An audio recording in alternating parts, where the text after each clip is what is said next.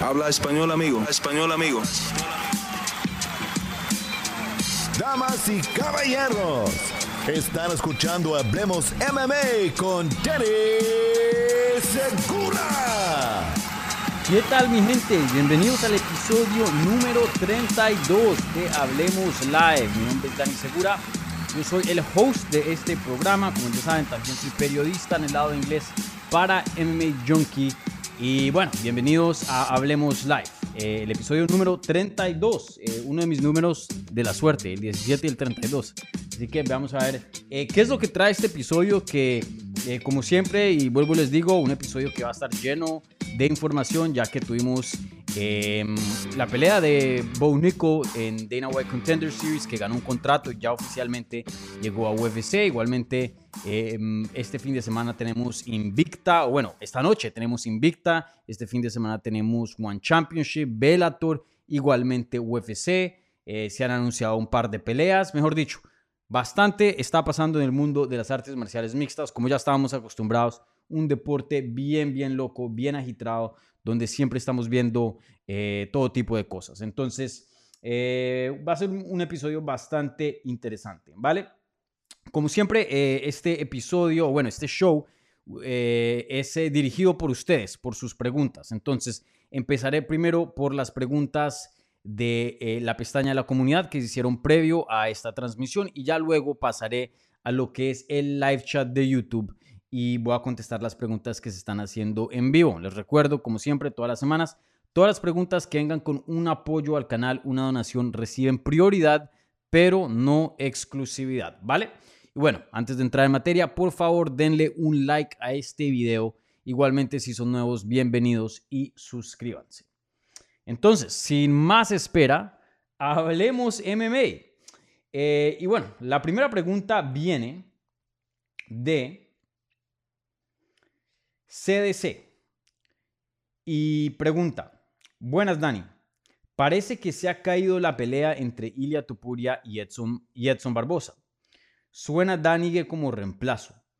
¿Cómo ves este enfrentamiento para Ilia? ¿Contra quién tendría sentido ponerle? Bueno, primero que todo, eh, no parece, yo ya confirmé con eh, fuentes que sí, es verdad, el reporte de Guillermo Cruz que hizo allá en MMA Fighting eh, es certero. Eh, Edson Barbosa sufrió una lesión de la rodilla y quedó fuera del combate de contra Ilia Topuria, un combate obviamente en las 145 libras que estaba planillado para la cartelera del 29 de octubre, que eso es un UFC Fight Night en Las Vegas. Y eso deja a, Ilia Topuria eh, sin oponente. el reporte original había indicado que pues Edson Barbosa quedaba fuera y no se sabía qué iba a pasar con Ilia Topuria. Luego, a las horas, yo salí y confirmé que Ilia Topuria se va a quedar en la cartelera del 29 de octubre, o por lo menos ese es el, ese es el plan por ahora. Y luego, eh, UFC ahora mismo está eh, buscando, intentando encontrar un oponente de reemplazo ya con un mes de anticipación, más o menos unas cuatro semanas, un poquito menos, eh, para pelear contra Ilia Topuria. Entonces, el plan es que Ilia Topuria se quede en la cartelera y le encuentren un oponente de reemplazo. Pueda que se llegue la pelea cada vez más cercana, más cercana, más cercana, más, cercana, no encuentre un reemplazo y no se dé. Claro, eso siempre está en las cartas. Pero por ahora no hay ningún plan, no hay ninguna intención de mover a Ilia Tupuria a otra cartelera. Entonces, eh, esta es la noticia. En cuanto al reemplazo, eh, aquí CDC, tú dices que suena Danigue como reemplazo. Yo no he escuchado nada, de reemplazos. He intentado preguntar, pero no, no, he conseguido ninguna respuesta en cuanto a eso.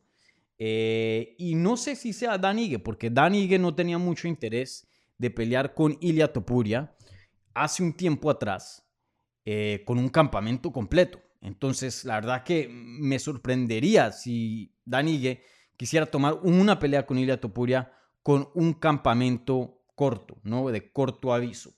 Eh, claro, eh, Ilia Topuria desde que pedía esa pelea con Danigue, creo que es más conocido, creo que ha eh, subido su estatus dentro de la compañía, entonces eso también puede ser un, un factorcillo ahí.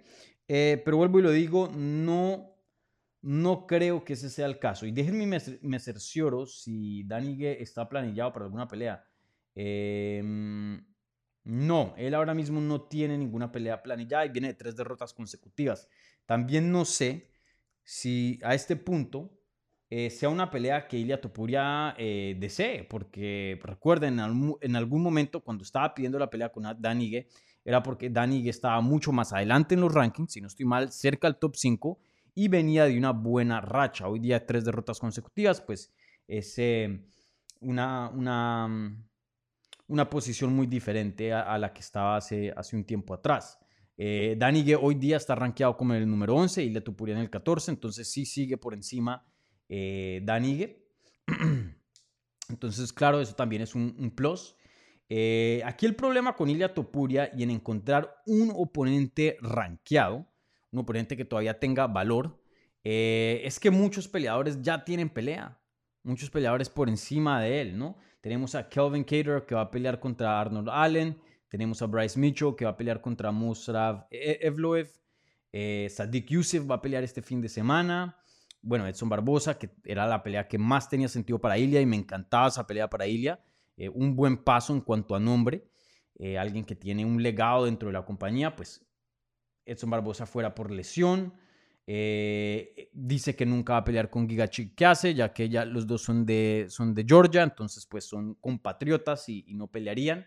Em, Brian Ortega pues viene de una lesión grande, todavía no está listo para regresar. Max Holloway no está dispuesto a tomar ninguna pelea por el momento.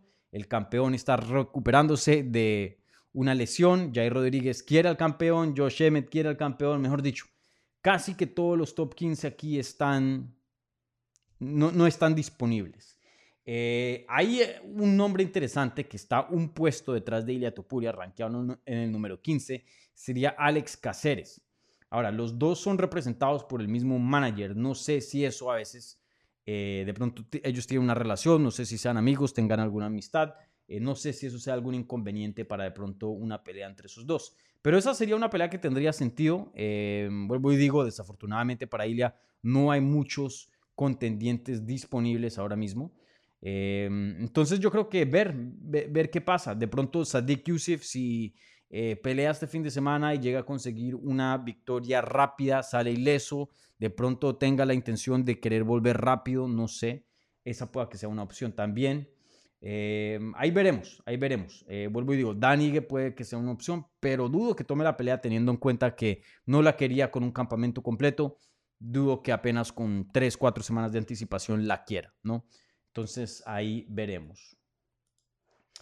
Bueno, pasando a otra pregunta. Esta pregunta viene de Víctor Sánchez Castro y dice, hola Dani, ¿qué peleador en tu opinión ha maximizado su potencial y talento? Mi opinión es GSP.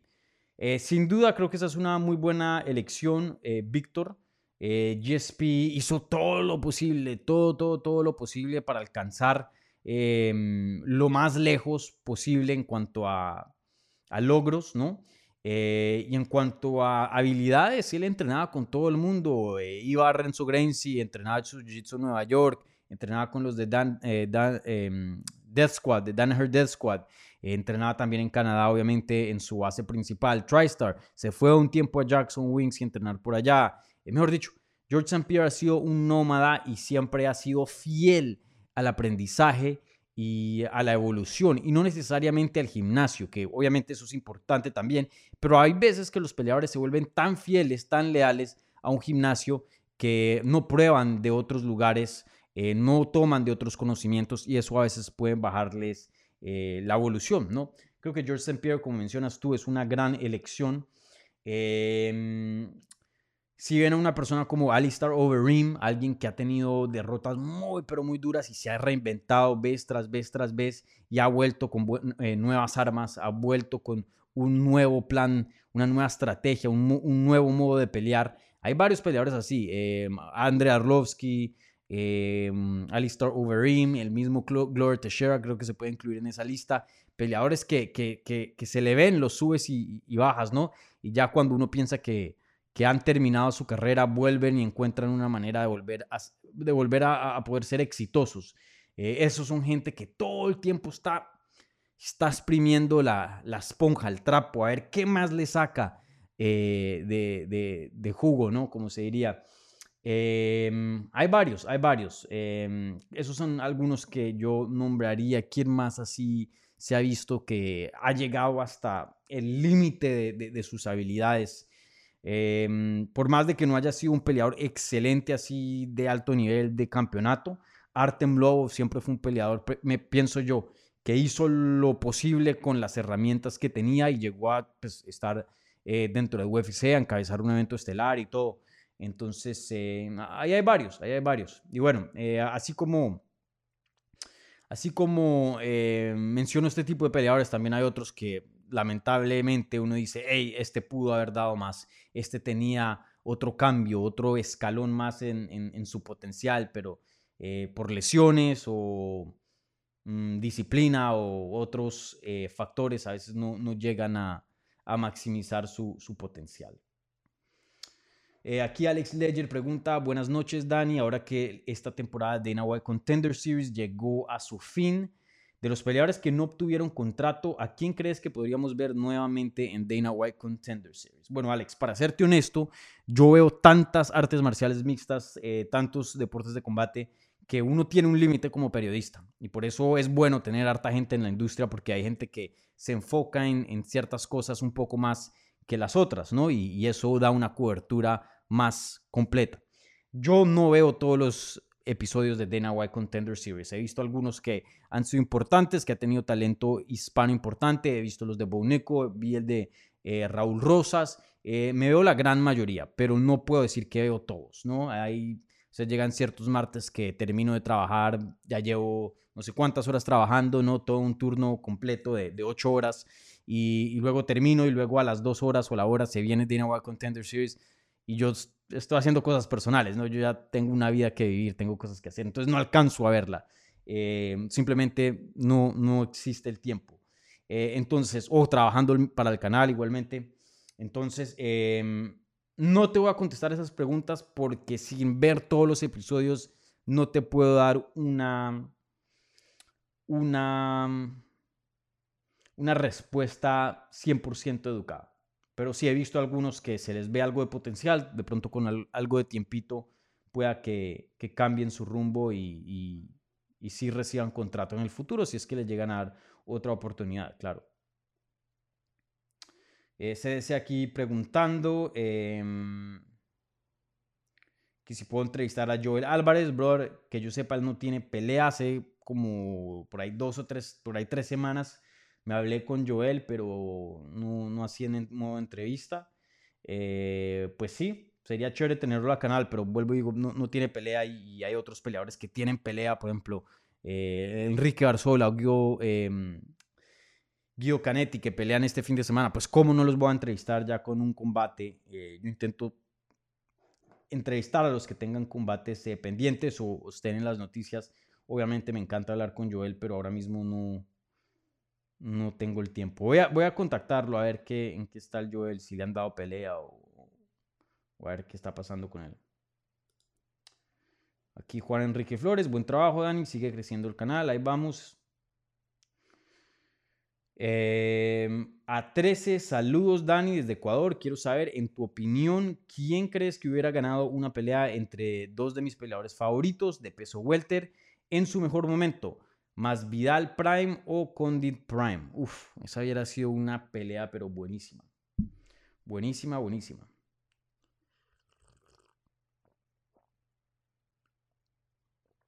Mm, no sé. Yo diría que... Mm, yo diría que más Vidal. Eh, hoy día para los fans nuevos o los fans casuales que no han visto detalladamente la carrera de Más Vidal, Más puede que no esté en su mejor momento y es entendible. Ya es un peleador que está más cerca a los 40 que a los 30.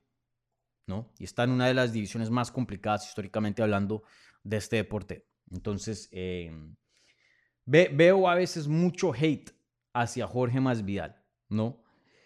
Pero, brother, si retrocedemos cinco años atrás, Jorge Masvidal eh, sigue siendo un buen peleador, pero era una bestia total. Una bestia súper subestimada. Él es lo que se llamaría en inglés The Dark Horse, o sea, el caballo negro. Em, ese contendiente que, que solo los, los que de verdad ven las artes marciales respetan y, conocen, pero de pronto no era tan popular con los casuales, con la gente que nada más ve las artes marciales mixtas de vez en cuando. Eh, Masvidal en su momento, eh, y hoy lo sigue teniendo, pero en su momento aún mejor. Un boxeo pero increíble, un timing increíble, em, un boxeo pero muy, muy, muy limpio. Eh, sabe luchar, sabe jiu-jitsu, buen atleta, buen cardio. Eh, uno de los peleadores más versátiles que hemos visto pelear dentro de UFC. La verdad que Masvidal em, debería haber más respeto eh, hacia Masvidal respecto a sus habilidades. Creo que mucha gente em, no aprecia quién fue Masvidal en su tiempo cuando estaba top top. Yo me iría con Masvidal, pero sin duda Condit también otro, otro animal. Álvaro Ortega, saludos Dani, los campeones que pierden, ¿les retiran su cinturón o los conservan? Eh, bueno, y hay otra pregunta. ¿Y consideras que Islam contra Charles sea la pelea con mayor hype desde McGregor? Bueno, eh, para contestarte la primera pregunta, em, antes, porque UFC antes tenía, hace como cuánto cambiaron el cinturón, hace como... Fue justo, creo que antecitos de la pandemia, si no estoy mal. UFC cambió el cinturón. Antes era un poco más plano, más grande y ahora es como un medallón, más o menos. Y le ponen eh, joyas, le ponen eh, piedras preciosas, no sé si son esmeraldas o qué, pero le ponen eh, piedritas que significa cada defensa de título. Antes a los peleadores les daban un nuevo título cada vez que defendían y se los quedan. Hubo algo raro que algunos peleadores les decían, no, traiga su cinturón viejo y, se lo, o sea, se, se lo presentamos nuevamente y se queda. Algo muy raro. Eso le pasó a Demetrius Johnson y él dijo, hey, ¿por qué veo que a otros campeones sí les dan cinturones nuevos y yo sigo con el, mío, el mismo mío y tengo como 10 o, 9 defensas consecutivas? Y eso hubo todo un tierrero en su tiempo. Y UFC fue y, hizo los cinturones y se los terminó mandando porque públicamente no, no fue un buen look. No sé si otros peleadores pasaron por eso, otros campeones. Hoy día ya UFC no crea nuevos cinturones para los peleadores. Ahora lo que hacen es que el cinturón actual le ponen una esmeralda o no, sé exactamente, o un, eh, no sé, alguna piedra, le ponen. Eso significa cada defensa, pero se queda el mismo cinturón. Entonces, ¿qué hacen los campeones? Si defienden el título, lo devuelven y ponen y le, y le, añaden un, una, una piedrita. Eh, a mí me gusta más que sea un cinturón nuevo y que se lo queden. Mm, por ejemplo, hay una foto muy bacana con Demetrius justo después de que se armó ese tierrero y le dieron y le mandaron por correo sus cinturones de todas sus defensas. Eh, una foto que se tomó él con 11 cinturones, así, uno en el brazo y, los otros 10 en el piso.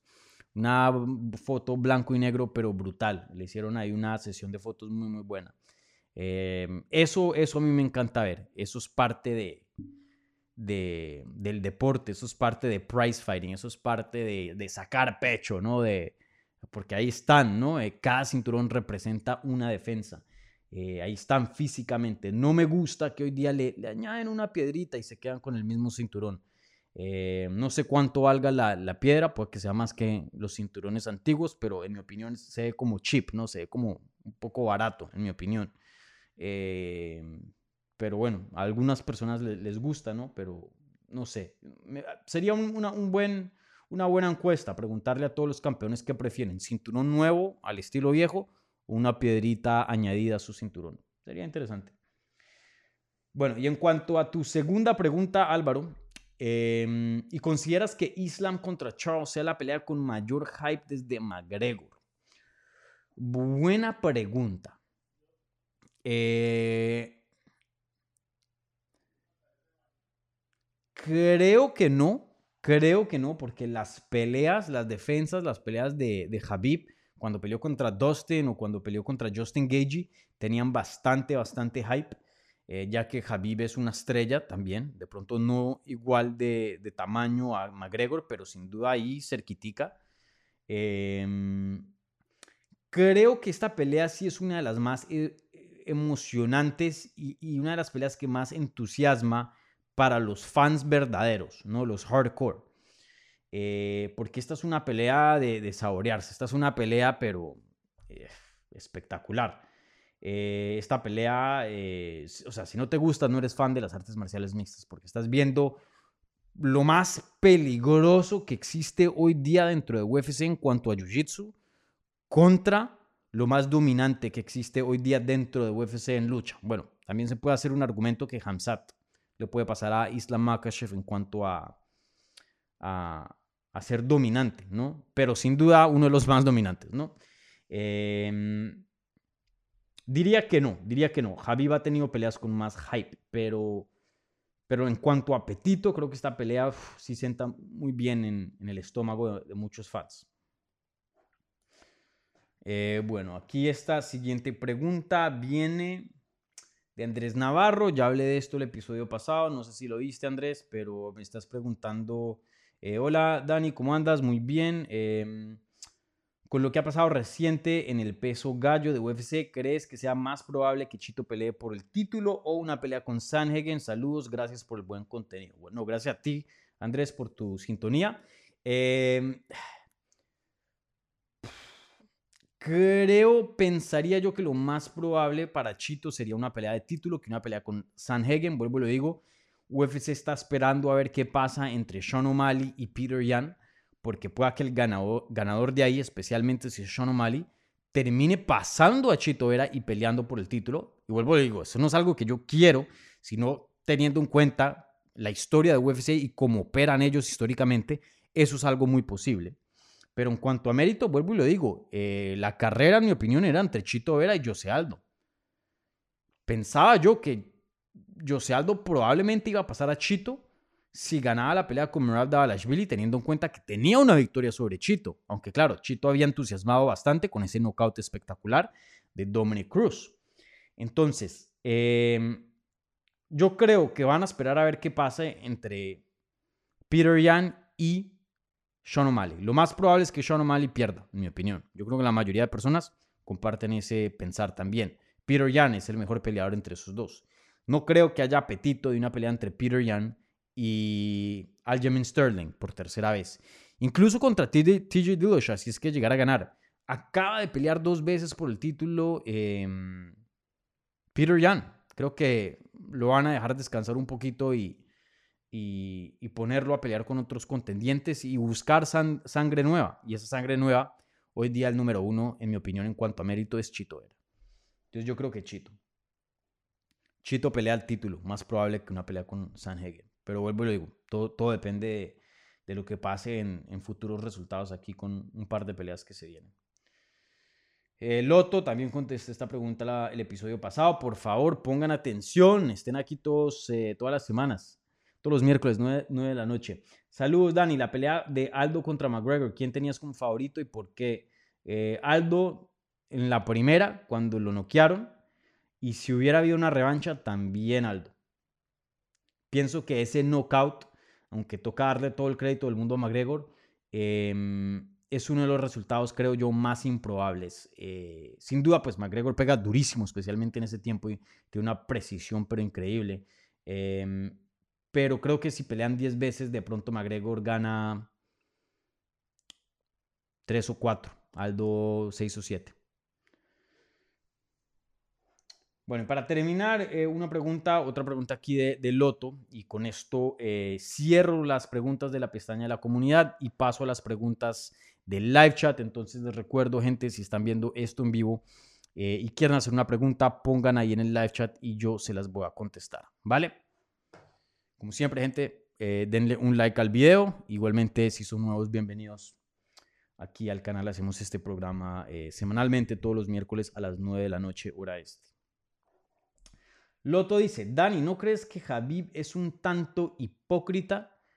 No puedes estar hablando de un montón de valores y luego recibir regalos y alabar a un dictador chechno loco. Y aparte, últimamente anda hablando mucha basura de Charles en los medios, algo que juro que destruir.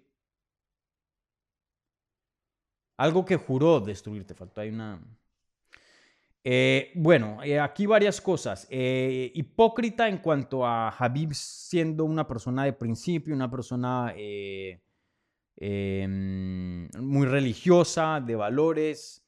Y bueno, él obviamente, esto ha sido bien público y bien documentado, que ha tenido una amistad con el dictador chechnio Ransom Kadyrov. Es difícil hablar mucho de, esto porque es algo que ya está fuera de mi, de mi mundo, por decirlo así. Em, este tipo de reportaje eh, lo ha, bueno, sí, prácticamente eh, lo ha hecho solamente, aunque me imagino que han habido otras personas también, pero en el espacio de las artes marciales mixtas, un reportero que se llama Karim Sidam, que ha trabajado para eh, periódicos importantes como The Guardian, em, y, bueno, eh, sí, sin duda, pues hay bastantes reportes y, documentos y, sí, hartas cosas documentadas sobre la relación entre Habib y Ransom Kadyrov. Ahí el problema es que no se sabe si es verdadera o no. ¿Cierto?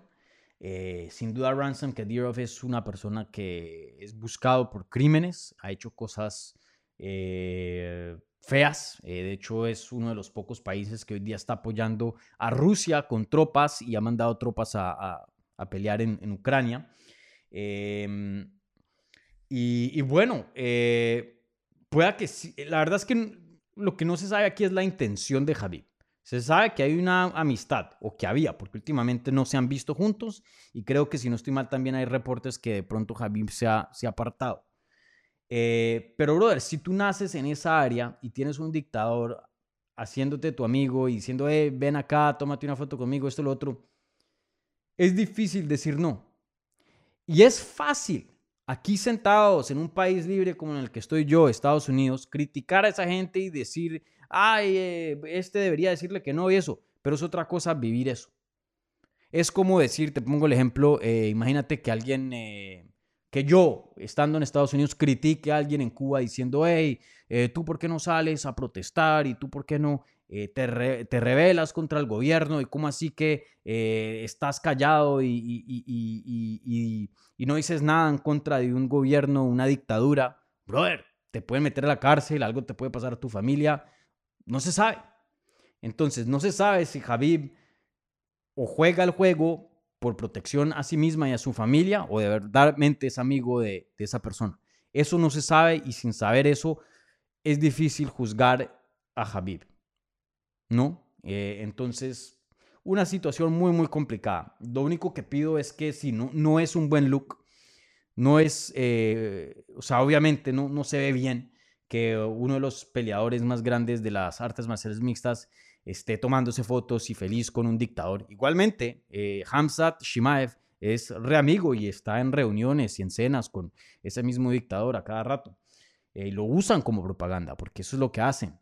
Em, eso hay un término específico en inglés que se llama sports washing.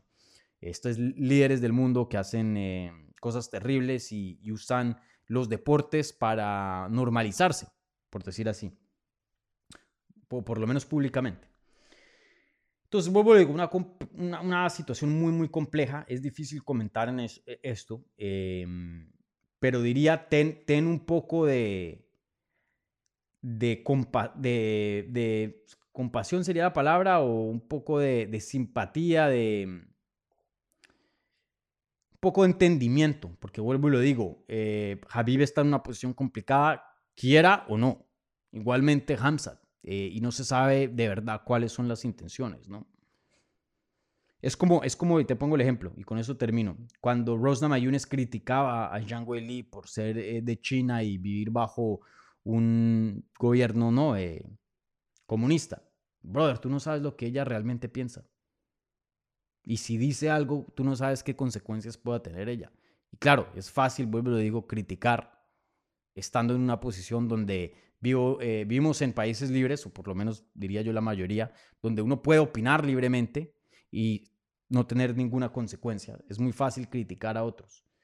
Em, entonces, sí, no sé, vuelvo y le digo, una, una pregunta muy, pero muy complicada.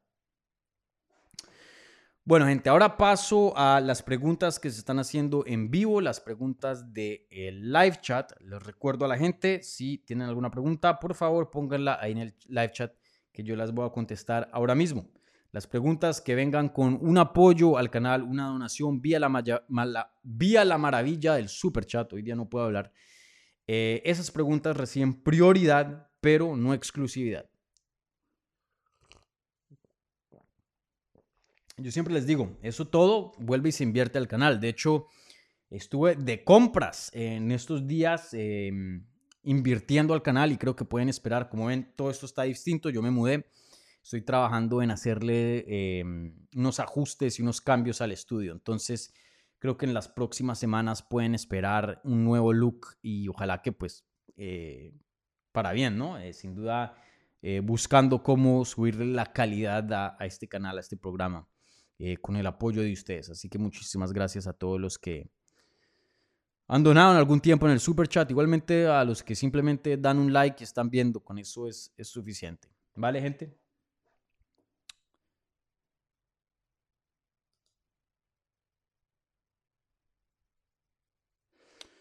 Sammy Marfa, como que no le gusta mucho el Bonico a Sammy. Dice, hola bro, saludos. Quería indicarte que el Bow Nico, el día que le pongan a alguien con el estilo de Gilbert Duriño, se le termina ese ego y no ganará. Bueno, hablemos de Bow Nico.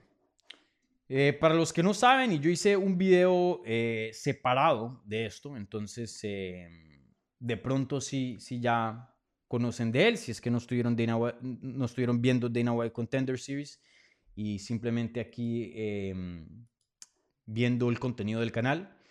Bónico fácilmente es el prospecto más grande hoy día dentro de las artes marciales mixtas, y por mucho. Y por mucho. Este peleador apenas tiene un récord de 3 y 0, pelea como un peleador que estuviera ya peleando 20 años, aunque claro, creo que ya tiene ese, ese, ese millaje, pero en competencia a alto nivel de la lucha, uno de los mejores eh, luchadores universitarios que ha existido en la historia de la lucha. Eh, alguien que ha ganado eh, campeonatos nacionales de primera división aquí en Estados Unidos tres veces y uno de los otros años fue finalista. Eh, o sea, All American todos los años. mejor dicho, aquí me puedo quedar todo el día, toda la noche hablando de las credenciales de lucha de Bouneco. Y hoy día pues le dan contrato de UFC después de ganar otra pelea nuevamente en Dana White Contender Series. Y, generalmente un peleador que apenas tiene un récord de 3 y 0 no está listo para las grandes ligas. Pero Bonico sí. En mi opinión, Bonico hoy día es un top 20. Fácil. En las 185 libras. Top 15 de, hasta de pronto. Eh, déjenme ver los rankings bien rápido. Top 15 seguro. Seguro. Top 10 ahí es cuando... Eh, se pone un poco interesante, dependiendo del macho, pero hasta top 10 de pronto hay un argumento para decir que Bo tiene calibre para ganarle a gente del top 10. Top 5 si no. Top 5 ahí cruzo la línea. Eh, y bueno, y, aún así creo que de pronto al que le gana, yo creo que a Alex Pereira le gana, Bo le gana. Eh, así como también Alex puede ganar esa pelea, obviamente por knockout. Creo que si Bo la lleva al suelo, hasta ahí se acabó. Eh, y bueno, solo el hecho de que, ya estamos hablando de, alguien que tiene un récord de 3 y 0 y ya está en conversación, que se puede fajar con alguien de los rankings, eso es algo, pero increíble. Entonces, eh, vuelvo y lo digo, Bovnico, un prospecto fenomenal. Eh, obviamente, Sami, un peleador que apenas lleva entrenando un año, un peleador que apenas tiene un récord de 3 y 0, no se las sabe todas. Y creo que alguien con el estilo de Gilbert Duriño, alguien que tiene una pegada muy dura, alguien que tiene un muy buen jiu-jitsu y es una amenaza en el suelo. Y a la misma vez tiene buena lucha y, un buen físico y es fuerte. Sí sería una pelea dura para, para Bonico, sin duda. Eh, pero aún así, yo no, yo no descartaría la idea de que Bonico le pueda ganar a alguien de ese estilo. Eh, obviamente, Duriño es de las 170 libras, entonces busquemos a alguien en las 185 que sea algo similar. Eh, no sé, un Andri Muniz Creo que Bonico le puede ganar. Eh, ¿Quién más tiene así un buen jiu-jitsu? Un Jack Manson. Creo que Bonico también le puede ganar. Creo que ahí las peleas duras serían o un Israel Adesanya o un Robert Whittaker. Sería una, pelea durísima para Bo Nico. Eh, igualmente un Jared Cannonier, alguien que es muy, muy fuerte y muy difícil de, de tumbar debido a la fuerza física. Un Marvin Vettori. Alguien que tenga una buena lucha y, y que de pronto no lo empate, pero medio tenga lo suficiente para mantener la pelea o, a- o un gran porcentaje de la pelea de pie. Eso yo creo que sería la pelea más difícil para Bo Nico. Eh, pero vuelvo y lo digo, Bo Nico va para grandes cosas. De hecho, eh, se me olvidó eh, repasar la pregunta de la transmisión, porque eso es una costumbre que, que vamos a empezar aquí en el programa. Creo que ya lo hicimos hace unos, unas transmisiones atrás. La pregunta del show es, ¿Bo Nico llegará a ser campeón de UFC, sí o no? Eh, tiene 68 votos hoy día. Y bueno, repasaremos los resultados al final. Con eso cerramos la transmisión. Pero les los invito a que vayan y, den su voto ahí en el live chat si Bo Nico no llega, llegará a ser campeón de UFC. Pero para mí, ese hombre tiene todo el potencial del mundo y apenas 26 años de edad. Como, les dije en el video, brother, abróchense porque viene una era de Bo Nico. Viene una era. Esta va a ser una de las estrellas más grandes de este deporte en uno o dos años. Van a ver. Ya, ya ESPN lo está cubriendo en el canal de ESPN, que muy pocas veces hacen eso eh, por peleadores de UFC. O sea, ni siquiera lo hacen por todos los campeones, lo hacen por Conor, lo hacen por Francis Ngannou, peleadores así. Eh, y hoy día lo están haciendo con Bo Nico, que ni siquiera tenía una pelea dentro de UFC. Bo Nico va a ser una estrella, la- una de las estrellas más grandes de este deporte. Van a ver. ¿Qué más hay por aquí? Aquí Diego eh, Nogués preguntándome acerca de Pitbull Rojo contra Marshall. No, sé mucho así de Marshall, entonces eh, es difícil contestarte la pregunta, pero sí es una pelea muy, muy importante para la carrera de Pitbull Rojo, que pues ya viene de varias derrotas, sin duda necesita una victoria acá.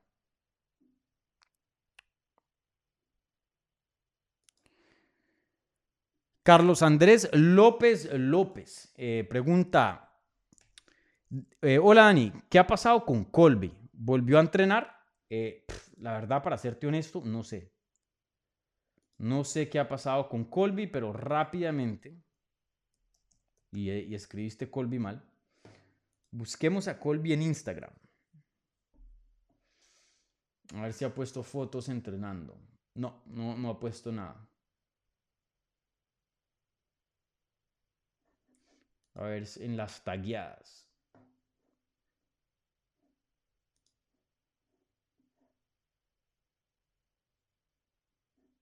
Tampoco.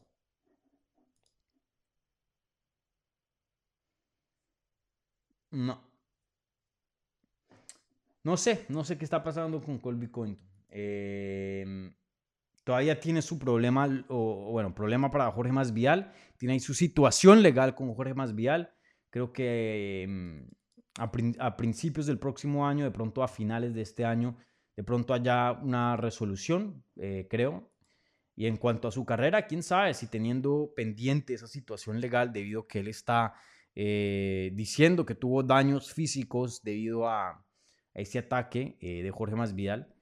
em, pues quién sabe si eso lo, o sea, eh, lo permita pelear o no. no. sé, no sé. Pero sin duda, eh, tiempos muy interesantes para Colby Covington. Muy, muy interesantes. Porque para mí es un peleador fenomenal. em, pero bueno, ahí veremos cuál es el futuro de su carrera. Y creo que lo mejor que le pudo haber pasado es que Leon Edwards hubiera derrotado a Kamaru Usman, porque vuelve y lo, revive en la categoría. Ahí veremos qué sigue para, para Colby. Vuelvo y lo digo, yo ya lo he dicho anteriormente. A, mí me encantaría ver una pelea entre Hamza Shimaev y Colby Covington. Para mí esa es la pelea que más tiene sentido y que el ganador pelee con el ganador de la trilogía entre Kamaru Usman y Leon Edwards. Para mí eso es lo que más tiene sentido. Y, y sin duda, si Colby gana, no se le puede negar. O sea, si, si, si le da la primera derrota como profesional a Hamza Shimaev, no se le puede negar una pelea de título a Colby Covington. Así sea otra con Kamaru Usman o una pelea nueva con, con Edwards. Eh, hay, hay prueba.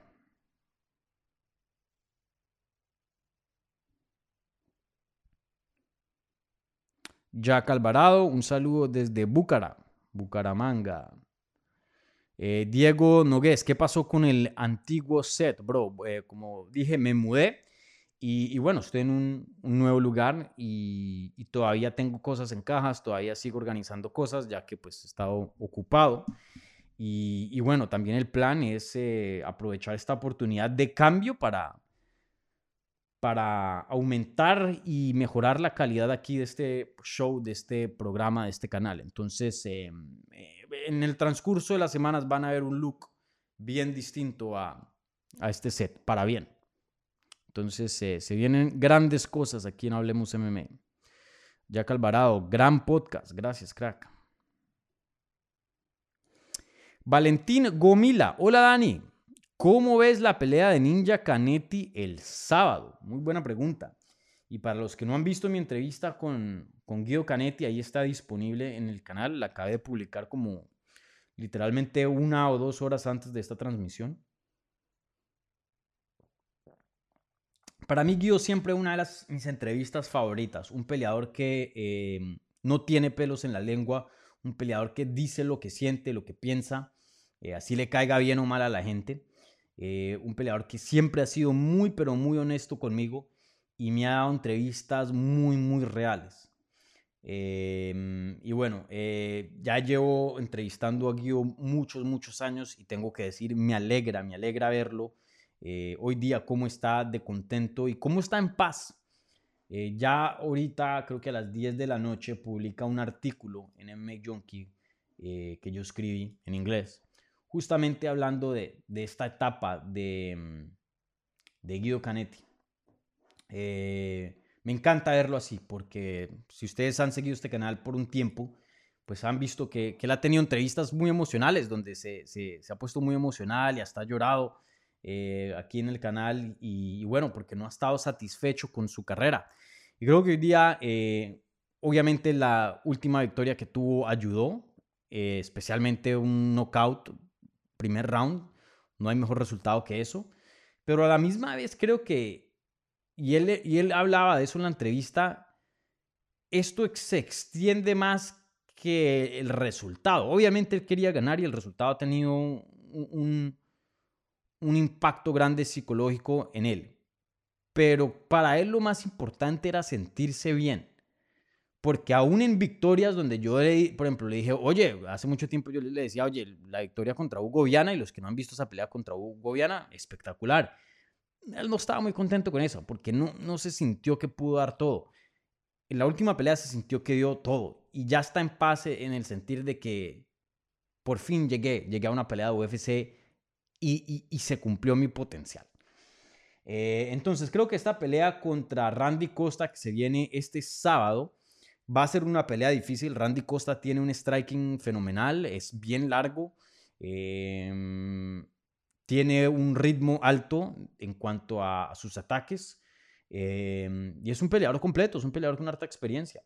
Entonces va a ser una pelea complicada. Yo le doy el poder a Guido, la ventaja de poder. Em, y vamos a ver si Guido puede cortar la distancia y, quitarle ese alcance a Randy Costa. Creo que esa va a ser la pelea. Yo me voy con Guido Canetti, pero sí creo que es una pelea reñida. Y si Guido Canetti no, no entra al 100%, es una pelea que claro que puede perder. Em, vuelvo, lo digo, Randy Costa es un oponente bueno. Entonces ahí veremos cómo le va al argentino, pero creo que si Guido Canetti entra como entró en su combate pasado contra Chris Mutiño, creo que puede conseguir una gran victoria, porque cuando Guido Canetti está en su mejor momento, sí que es un peleador muy bueno. A pesar de que tiene 42 años de edad, el peleador más viejo hoy día en el roster de UFC en las 135 libras. Entonces, eh, véanlo ahí, todavía peleando con, con oponentes muy, muy duros y, bueno, toda la suerte a, a Guido Canetti eh, este sábado.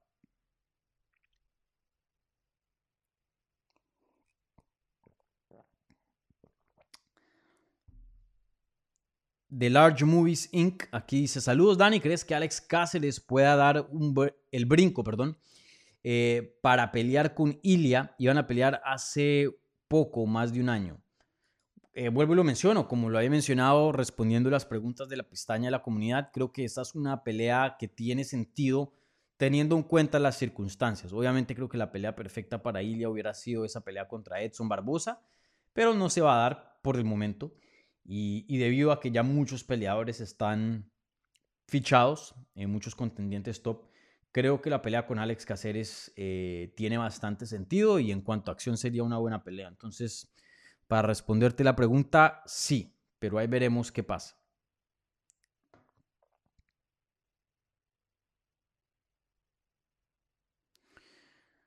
Eh, aquí viene una pregunta, creo que del super chat. Y como ustedes saben, reciben prioridad, pero no exclusividad. Esta pregunta viene de Armando Silva y dice: Hey Dani, Arman contra Damire, ¿qué opinas de esta pelea? Bueno, primero que es una pelea, pero de los dioses, una pelea muy, pero muy buena, em, con dos de los mejores prospectos contendientes, porque no son ya solo prospectos, sino ya son amenazas legítimas en la categoría, pero todavía no están en un ranking así de top 5. Eh, pero sí, una pelea fenomenal. Eh, ustedes saben que aquí yo soy un fan bien grande de, del estilo de pelea de Arman Sarukian. Para mí es un peleador muy, muy bueno. Y Ismagulov también es otro, otro martillo, un peleador espectacular. Yo me voy con Sarukian. Para mí Sarukian, vuelvo y lo digo, es calidad. Pero Ismagulov también es un oponente top. Y, bueno, crédito a Sarukian porque viene de pelear contra otro killer, contra otro asesino en, en Gamrot. Entonces, eh, un peleador que no está tomando peleas fáciles, está tomando los retos más, más duros y los retos con, se puede decir, con el riesgo más alto y la recompensa más poca, porque Ismagulov, fuera de, nosotros, de que vemos peleas eh, casi todos los fines de semana, estoy asumiendo que si ven este programa eh, no son fans así casuales que, que ven nada más de vez en cuando, eh, aunque bueno, esa gente también obviamente bienvenida. Esperamos convertirlos en, en hardcore, esa es la meta.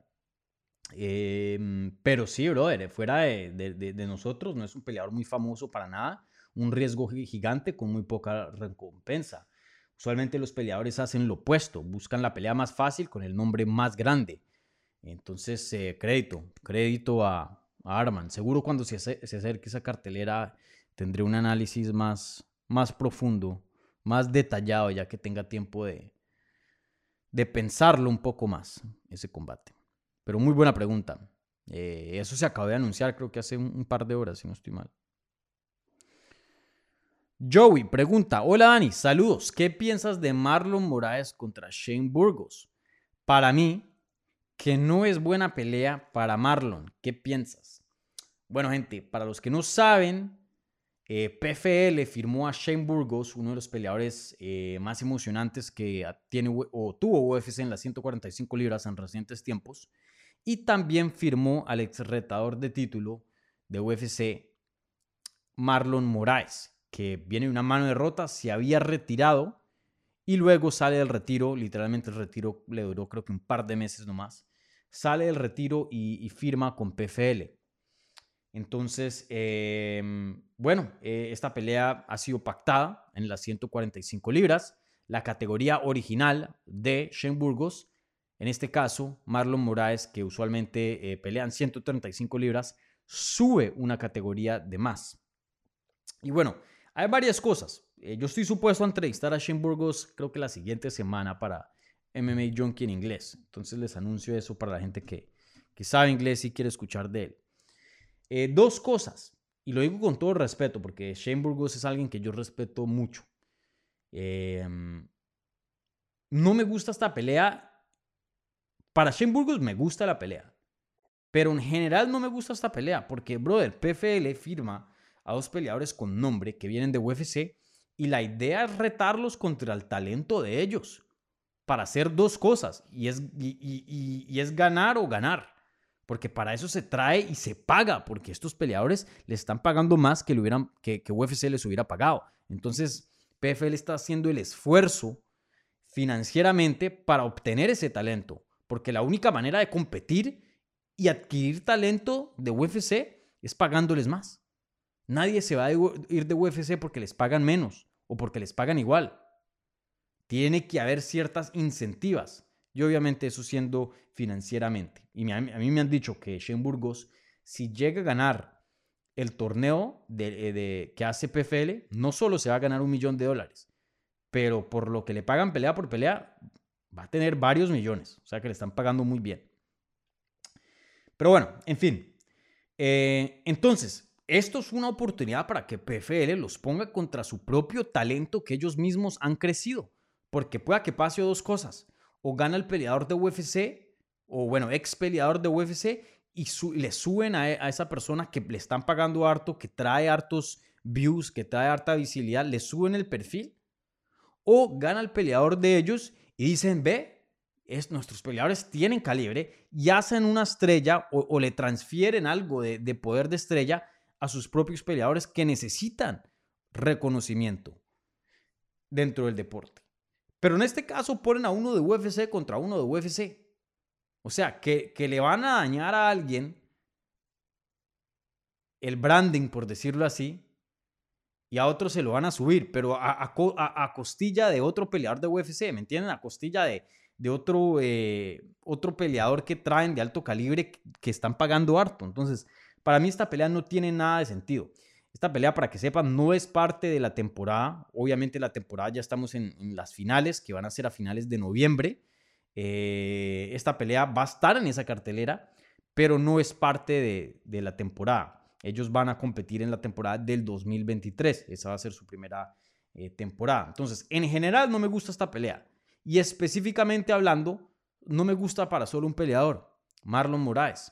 Para Shen Burgos, yo estoy, tengo mucha confianza que Shen Burgos va a ganar este combate. Eh, Marlon Moraes ha tenido muchos problemas de quijada. Muchos peleadores lo finalizaron en sus últimas peleas de UFC. Y se puede de pronto culpar por el corte de peso, pero a la misma vez te vas a subir a una categoría pelear contra alguien mucho más grande, porque Shen Burgos no es chiquito para 145 libras, es gigante. Él fácilmente puede pelear en 155 y verse bien. Y tiene una pegada durísima.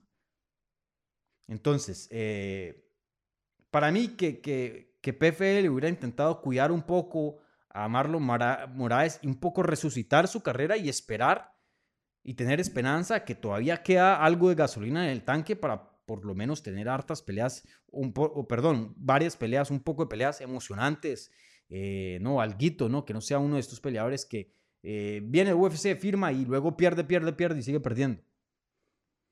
Entonces, em, ahí veremos. Pero no me gusta esa pelea. No me gusta. No, me, no, no, no pienso que tenga mucho sentido, en mi opinión. Para Schemburgo sí. Visibilidad, nombre y ganable. Para Moraes, un debut en PFL muy, muy duro que le están dando.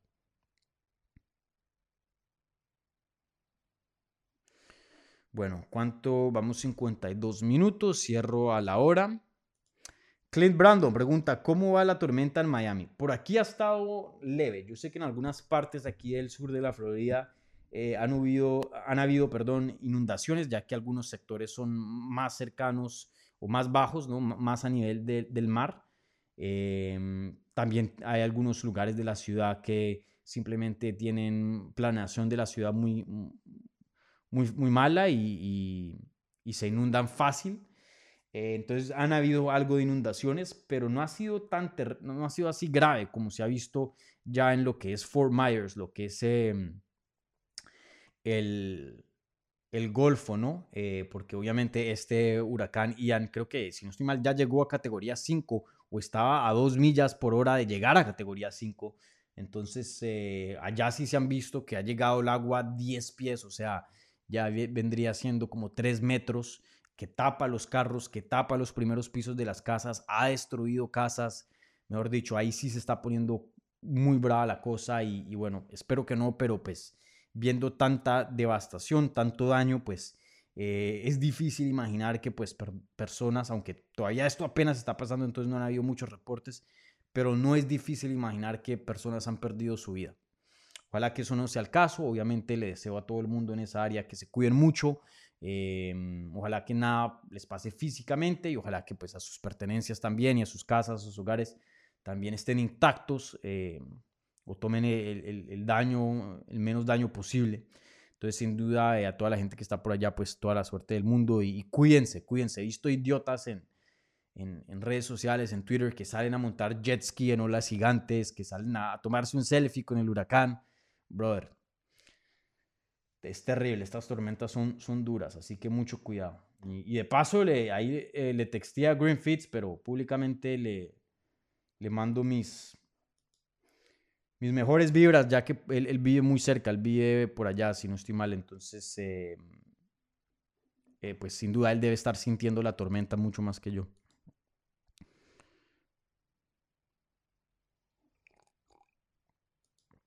Álvaro Parra, hola Dani, ¿qué pasa con Jaula Bajamondes? Si no estoy mal, él iba a regresar hace como que un mes y tuvo problemas de visa, por eso se cayó la pelea. Y desde ese entonces no he sabido más. Pero Álvaro, eh, buena pregunta. Eh, ya que lo mencionas, em, voy a gestionar eso. A ver, sí, buena pregunta. ¿Qué está pasando con, con Bajamontes? Uno de los mejores prospectos de Latinoamérica. Eh, y bueno, no lo, no lo hemos visto pelear en un tiempito. Bueno, ¿qué otra pregunta hay por aquí? Están preguntando ya sobre Tupuria. Diego, si llegaste tarde, ya hablé bastante de eso. Si quieres, eh, retrocede esto cuando termine la transmisión y, puedes ver mi análisis o mis pensamientos, mi reacción a, lo último que está pasando con, con Ilia. Bueno, gente, con eso cierro programa. Un par de anuncios antes de cerrar.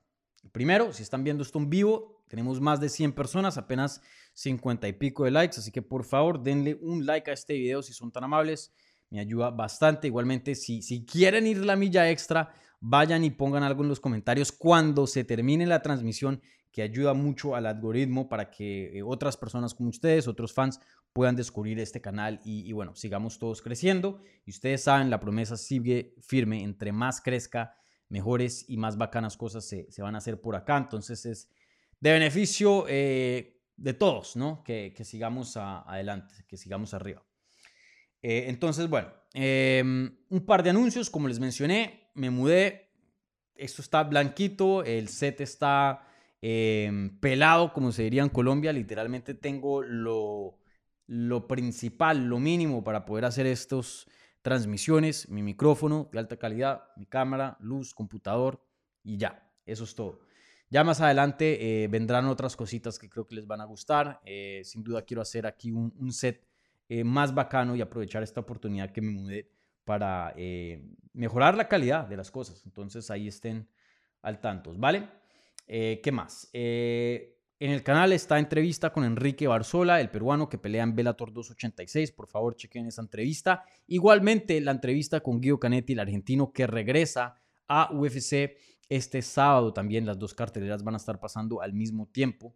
Entonces tenemos talento latino ahí representando en Bellator y UFC. Chequen esas entrevistas.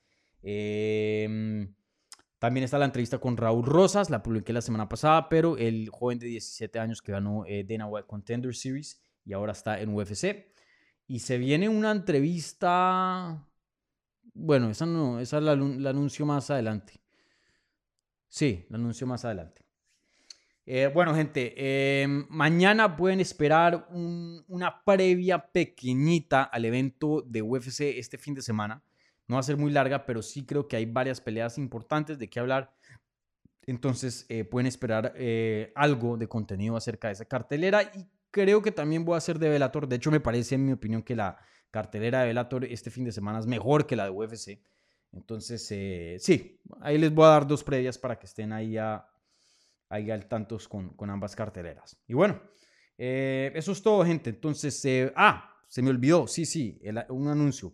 Eh, como saben, yo publiqué en la pestaña de la comunidad hace unos días atrás em, una oportunidad para el que esté interesado poder trabajar aquí en el canal y ayudarme en ciertos proyectos y, ciertas cosas que quiero hacer, ya que quiero em, hacer, hacer más y también hacer mejor ya lo que estoy haciendo. Entonces, eh, he recibido hartos emails, hartas solicitudes, así que muchas gracias a toda la gente que estuvo eh, al tanto y, sometió para poder ayudar aquí en el canal.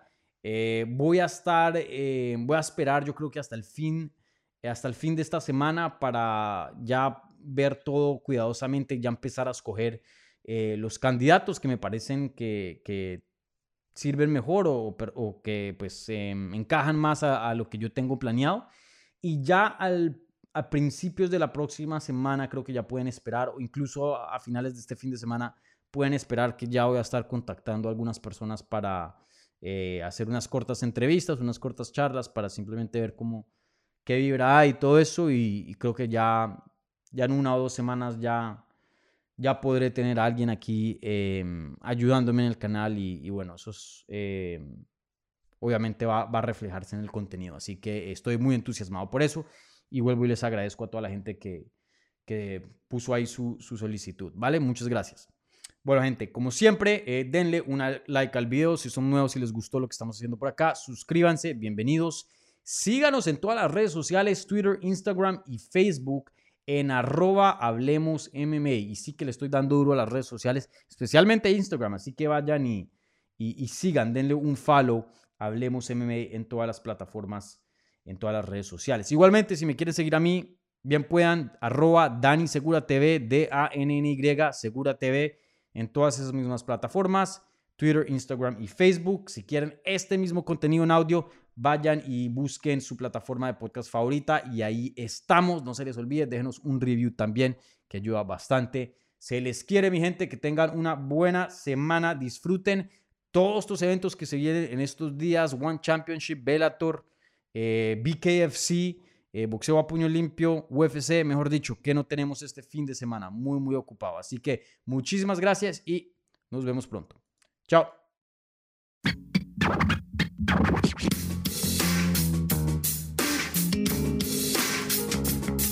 Gracias por escuchar Hablemos MMA. Si les gustó el show, los invitamos a que se suscriban en su plataforma favorita de podcast para recibir episodios semanales. También déjanos tu review o cualquier comentario. Pueden seguir Hablemos MMA en Twitter, Instagram y Facebook en arroba Hablemos MMA. Y me pueden seguir a mí en arroba Dani Segura TV. Hablamos la próxima semana.